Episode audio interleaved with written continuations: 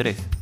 Muy buenas, gente de Mixtape Lado A. Y hoy traemos este episodio con mucha fuerza.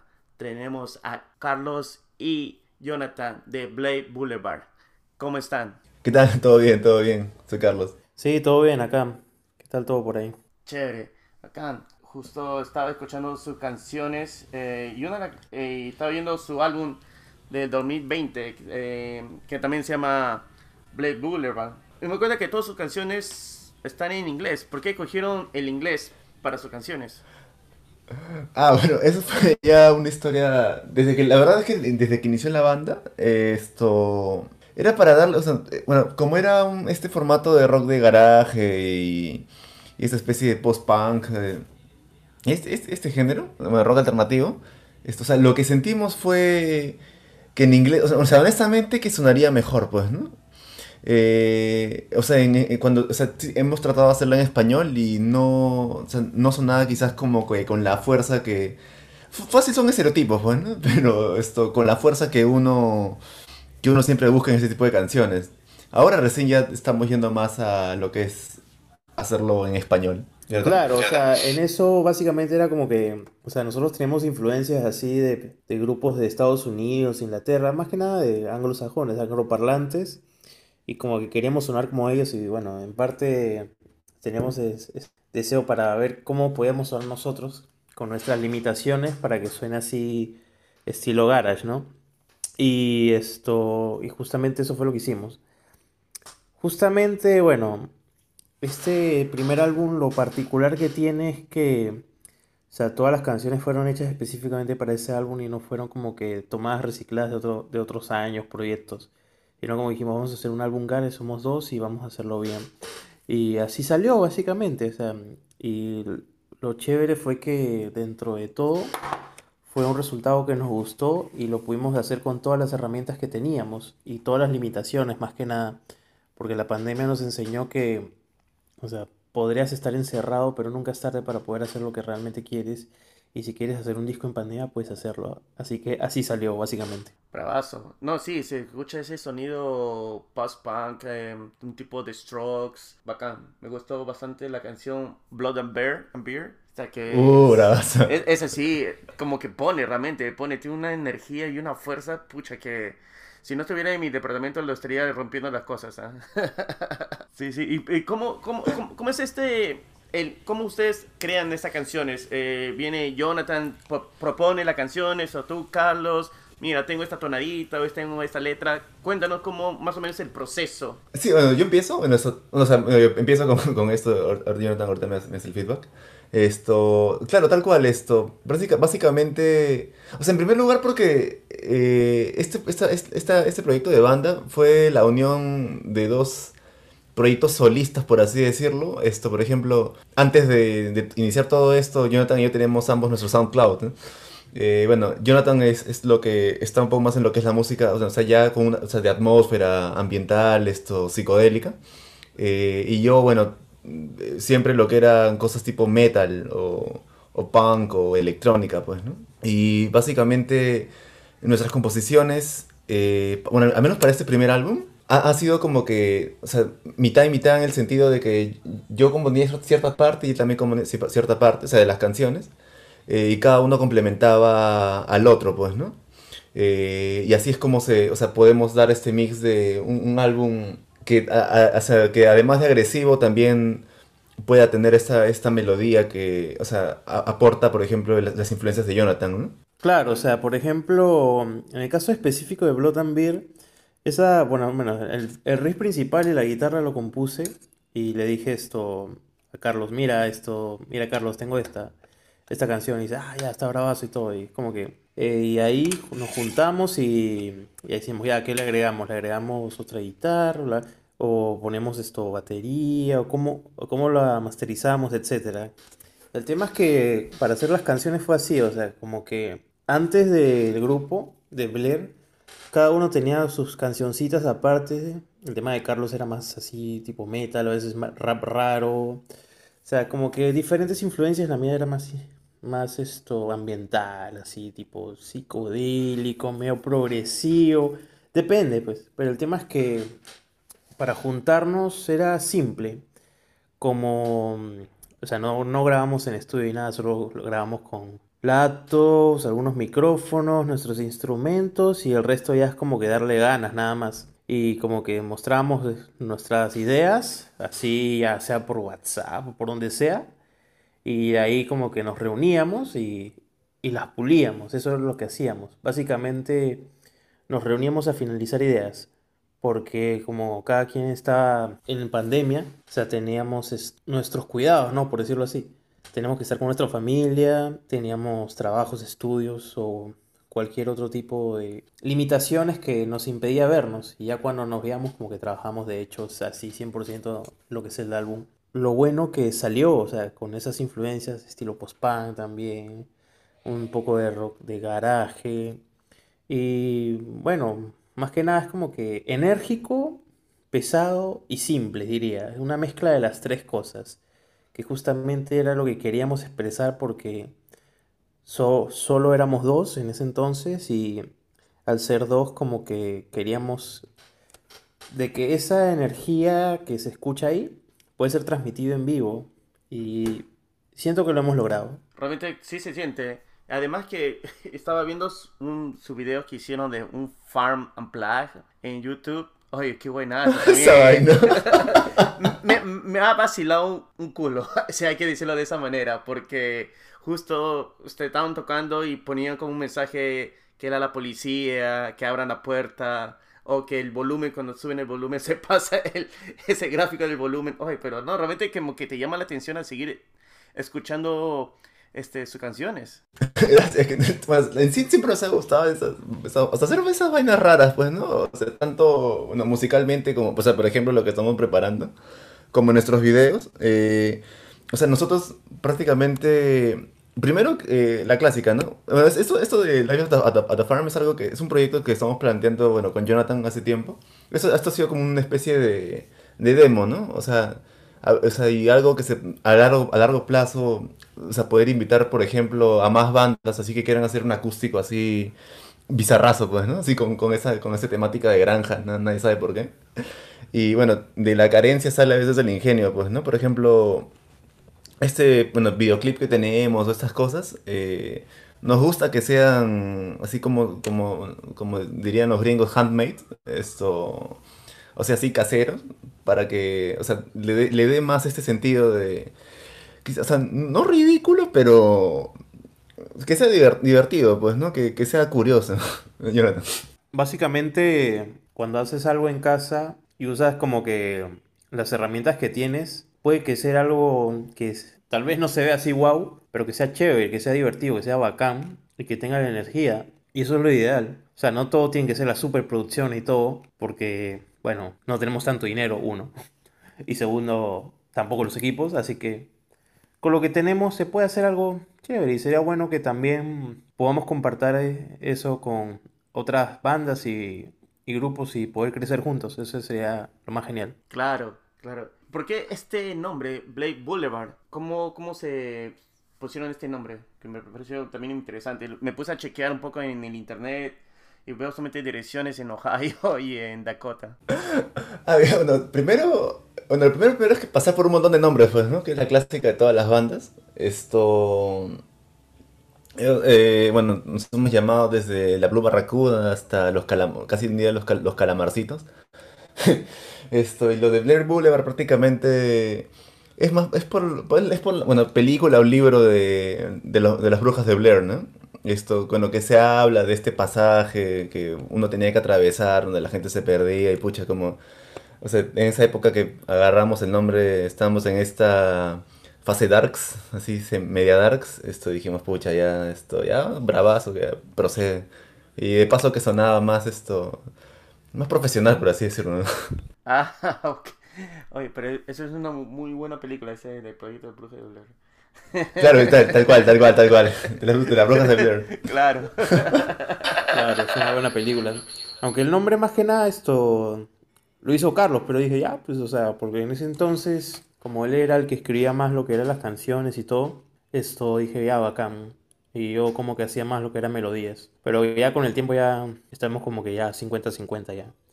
y ha sido como una evolución constante y eso ha sido muy enriquecedor. Claro, en el comienzo, como usted estaba diciendo, que viene de dos proyectos y unirse, tal vez, no sé, como usted estaba contando un poco, tal vez ha sido un poco chocante porque, Jonathan, nos estabas comentando que tu música era un tipo ambiental, un poco no tan heavy como lo que tocaba Carlos y hay un momento que ustedes dijeron, pucha, toquemos este tipo de música y, y lo, han, lo están haciendo muy bien, ¿ah? Hay canciones muy buenas como Molly, Cross, eh, como le dije anteriormente, esa canción que realmente me da una energía, pucha, buenísima, de, Blood and, Beer es para mí una así, buenas, buenas. Claro, o sea, sí.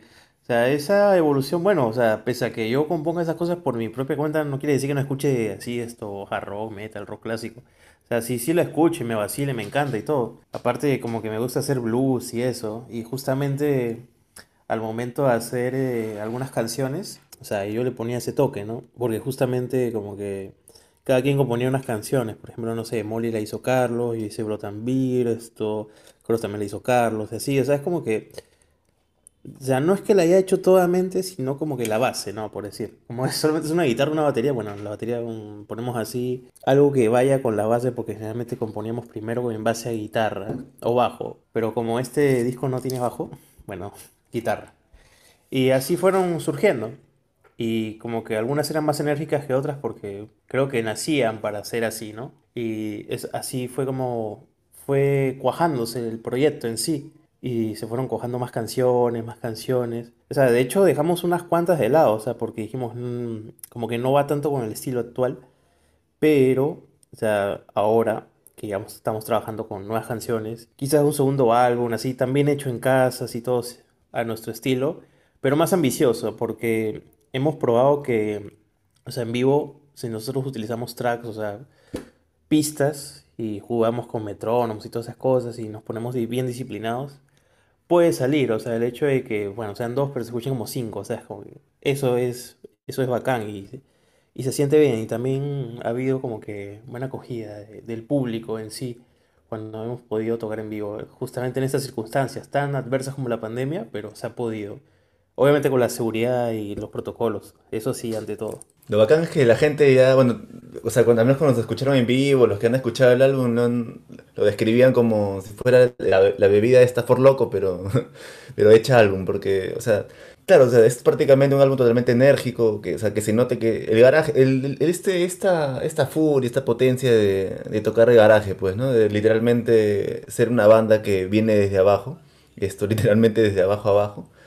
Y claro, para este álbum, segundo álbum, también, claro, lo planeamos hacer esto, bueno, a nuestro estilo, pero ya, quizás, ya quizás con mayores inversiones, pues, ¿no? Porque siempre hay que buscar esta, este, esta evolución musical en el sonido, una quizás mejor producción y más adelante a ver cómo, cómo nos resulta la cosa, pues, ¿no? O sea, esperando lo mejor. Claro, claro, y justo ustedes estaban mencionando sobre un, un, progreso, una evolución musical, que lo que viene, lo nuevo de Blade Boulevard, justo estaba escuchando esta nuevo, este nuevo single, Tanabata, que me pareció distinto a lo que ustedes habían propuesto en su álbum del, del 2020. Me parece un sonido un poco más, este, ¿cómo se podría decir? Showgaze de la época del, ahí sí, de los 90, final de 90, como bandas Dinosaur Juniors, si es que no me equivoco, y había otras. Ah, una bandaza. una bandaza, claro, tipo Dinosaur, esto, My Bloody Valentine, Snow Dive, esto. ¿Y cómo así pensaron, vamos a, a tocar ese estilo? ¿Cómo así empezó? Más como un esto experimento, esto, bueno Jonathan y yo, bueno, con la banda tenemos unos, unos, unos demos esto, que están como que unos, o sea, secretos, no, no secretos, pero escondidos en nuestro Spotify, que es como que con el tipo de música que empezábamos, ¿no? Que era este rock alternativo, así bien esto, con estas corrientes, no, quizás no, no, no showgazing, pero, bien, o sea, bien, bien alternativo, o sea, que no, no, no sé cómo más explicarlo. Esto y básicamente, esta canción ha sido más como un experimento, o sea, de lo que podría ser nuestro siguiente material, pues, ¿no? Que ya va, vamos más pegados a este estilo, tipo, ya, o sea, se podría, o sea, si tenemos que relacionarlo con bandas como, o sea, Smashing Pumpkins, puede ser esto, quizás Pip, esto Pixies, esto, algo de grunge, eh, eh, esta, este, este, este, tipo de bandas, ¿no? Así que este single más sería como una especie de, experimento. Eh, probando siempre cosas nuevas, pues, ¿no? Y ver, qué sale para, el siguiente, para el siguiente álbum o los siguientes, bueno, que ya tenemos por ahí ya los singles, pero tenemos, estamos como que ya en el proceso de pulirlos y ya estaremos dando el anuncio para el nuevo material. Claro, o sea, justamente, o sea, estamos experimentando con, las, con los géneros que teníamos como el guardadito que dice Carlos, que en este caso, bueno, en el caso de Tanabata ha sido que se, bueno, se inspira más en el showcase, así de los 90, fines de los 80. Y el tema es que tenemos así varios de diferentes tipos de géneros, no solamente así tipo grunge, así, o rock noventero, sino también hasta influencias más psicodélicas, un poco más post-punk de los 80, como New Order también, o sea, tenemos así, esto, influencias así un poco interesantes, ¿no? Que varían del estilo garage enérgico. No quiere decir que deje de ser enérgico porque lo sigue siendo.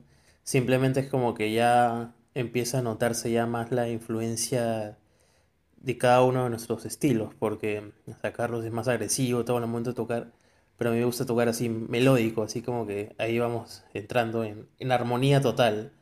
O sea, es como que sin ceder a cada uno, pero cada uno puede brillar en su momento, ¿no? Y eso es lo que, lo que se busca, ¿no? Que, que la música a través del álbum sea lo más armónico posible, en el cual los integrantes puedan expresar sus sentimientos, pensamientos a través de la música y poder hacerlo de la manera que cada uno quiera y, cualquier observación y cosita se pueda hacer tomada y seguir creciendo. Eso es lo más importante porque el proyecto nació así como hobby, pero como que la pandemia hizo una refrescada, un baldazo de agua fría cada uno y nos dio como que el empujoncito final por decirlo ya hay que grabar y ya, o sea, no hay que estar dándonos tantos peros y eso es lo, eso es lo más como que destacado, se puede decir, en este caso. ¿Y, no puedes explicar un poco el significado de esta canción? Porque realmente me ha gustado bastante, me gustado ese sonidito en el comienzo, ese, ese sonidito que me, me, me pareció bien, bien chévere, ¿ah? Y me pareció bravazo. Pero, ¿qué, qué significado de Tanabatas, no sé si lo, lo estoy pronunciando bien. Sí, ah, este eh, que parece ringtone. esto, bueno, bueno eh, esto más empieza porque, bueno, eh, ya esto es un poco más, ya un poco más atrás. Bueno, Jonathan y yo somos de un colegio peruano-japonés, de acá de Lima, esto, el Colegio de la Unión, este que está en Perú Libre. Esto, y bueno, eh, usted sabe que los japoneses tienen muchas leyendas por allá, pues, ¿no? O sea, cosas que también nos contaban a nosotros porque era parte de, ya de, eh, del mismo colegio, pues, ¿no? Y bueno, Tanabata es, es un, también es una leyenda de allá que habla de todos los 7 de, todos los 7 de julio. Eh, o sea, si la, si la cuento ahorita me, me, voy a demorar porque o sea, la historia es bien bonita, pero es esto es un toque larga, ¿no? Pero se habla sobre todo de esta, este distanciamiento que a veces tienen las personas, en este caso es un caso amoroso, pues, ¿no?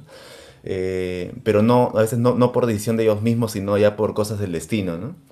La cosa es que en Tanabata, esto, la leyenda es que estas, estas dos, dos estrellas, por ejemplo, que se separan, esto, si bien curse, ¿eh? esto, todos los años, o sea, todos los 7 de julio se vuelven a encontrar y después la, Vía Láctea los, los separa, ¿no? Es así medio volado, pero es bacán. Yo, honestamente, yo, lo, invito, lo invito a ustedes y a los que están escuchando este, este podcast, este podcast a que lean sobre la historia de Tanabata porque es, bien bonita, la verdad. Cursi, pero bien bonita. Ah, entonces... No, me gustan e, esas historias. Realmente este, los japoneses tienen muy buenas historias. Bueno, yo los sigo por los animes que había este, bueno, más o menos que está diciendo sobre es el sobre el destino, algo así, que por el destino tenía que terminar, me imagino con por el medio del universo y todo, toda esa cosa. Claro, básicamente, o sea, eso es más o menos lo que lo que el, como que estas estas esto estas moralejas, estas que dan estas historias, pues, ¿no?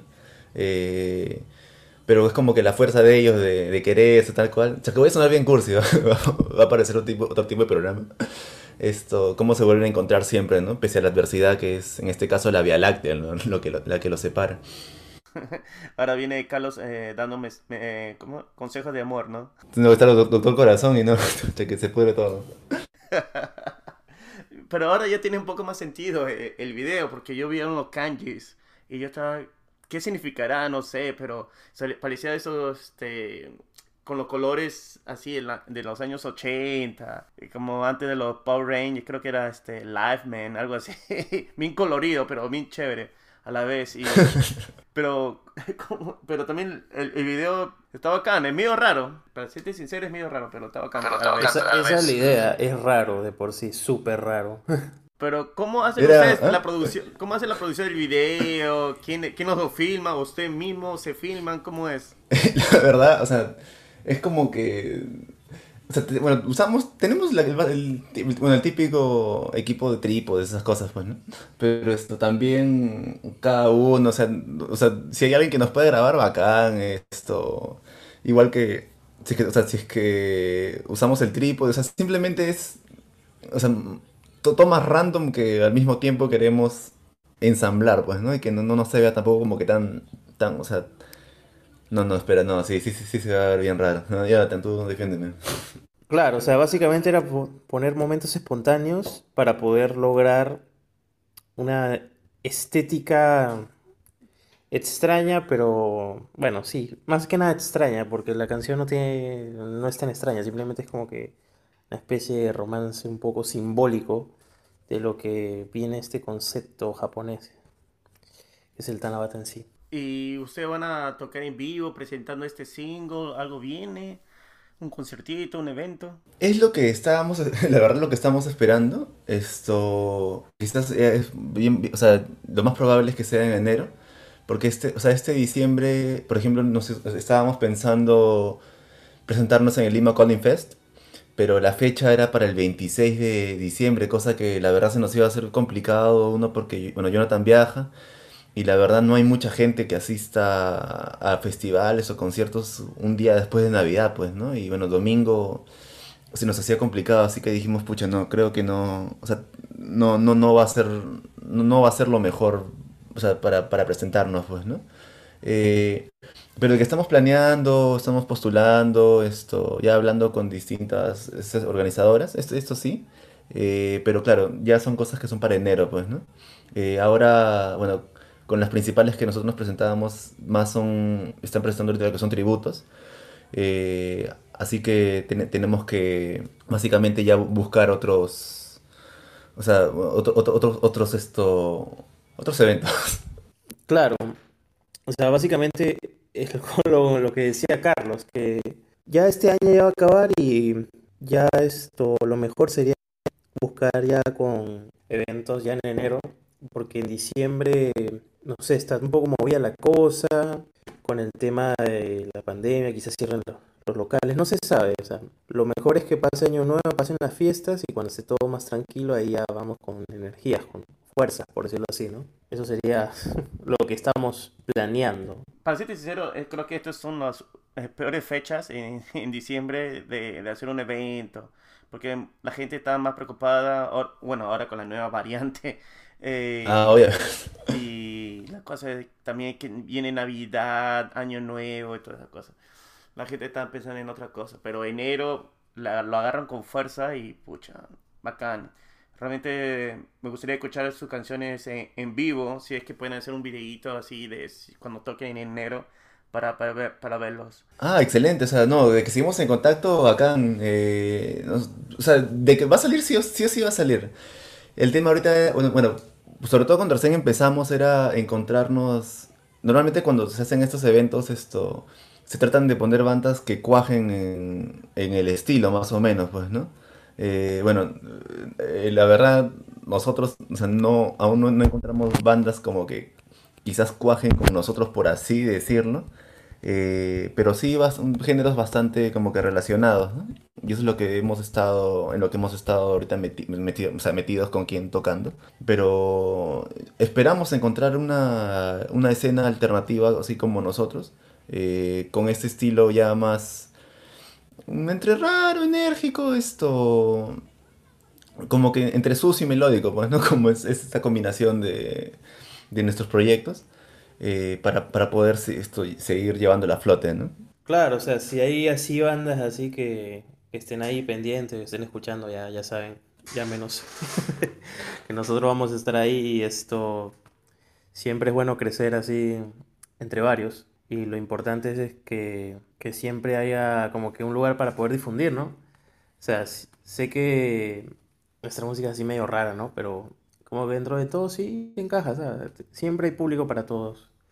Y es bueno sentirse escuchado y que y cuando termines la canción te aplaudan. Eso es lo más importante. Esa es la mayor satisfacción que se puede tener como músico. Claro, sí, sí. No, de hecho que van a encontrar... Eh, justo hemos tenido conversaciones, entrevistas con otras bandas que también estaban en su posición meses, meses atrás.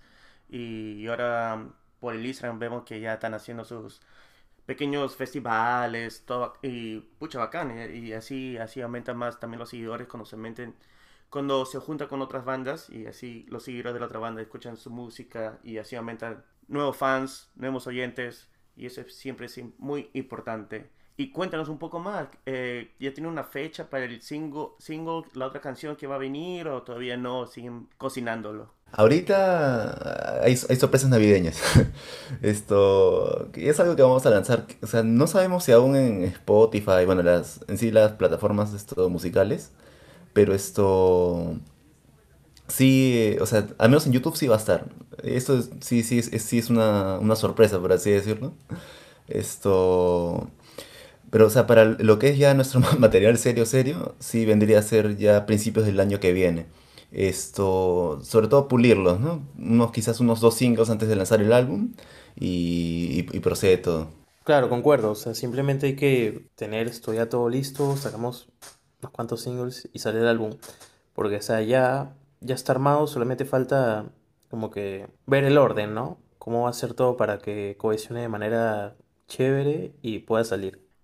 Y bueno, esto justo me puse a pensar, cuando ustedes hacen su track, sus, la lista de canciones en el álbum, ¿ustedes ponen un, qué canción va primero, qué canción va último, o ustedes ponen cualquier canción, no importa el orden? ¿Cómo ustedes este, ponen eso? Ah, no, o sea, sí, prácticamente le damos este tipo de orden, puede ser como que enérgico, suave, enérgico, o, o de más suave, más enérgico, de más enérgico, más suave, pues, ¿no? O sea, la cosa es esto también que los estilos de las canciones se parezcan como que bastante y no hayan esa especie de saltitos que a veces a uno lo saca de, contexto cuando escucha un álbum entero, por ejemplo, ¿no? Básicamente es como una obra cinematográfico teatral, ¿no? O sea, tiene que tener un inicio. Tú decides cómo es el inicio. En este caso, el anterior habíamos elegido que iba a ser enérgico, pero no tanto. O sea, es como que iba a ser como una especie de introducción, luego subía, luego baja ligeramente.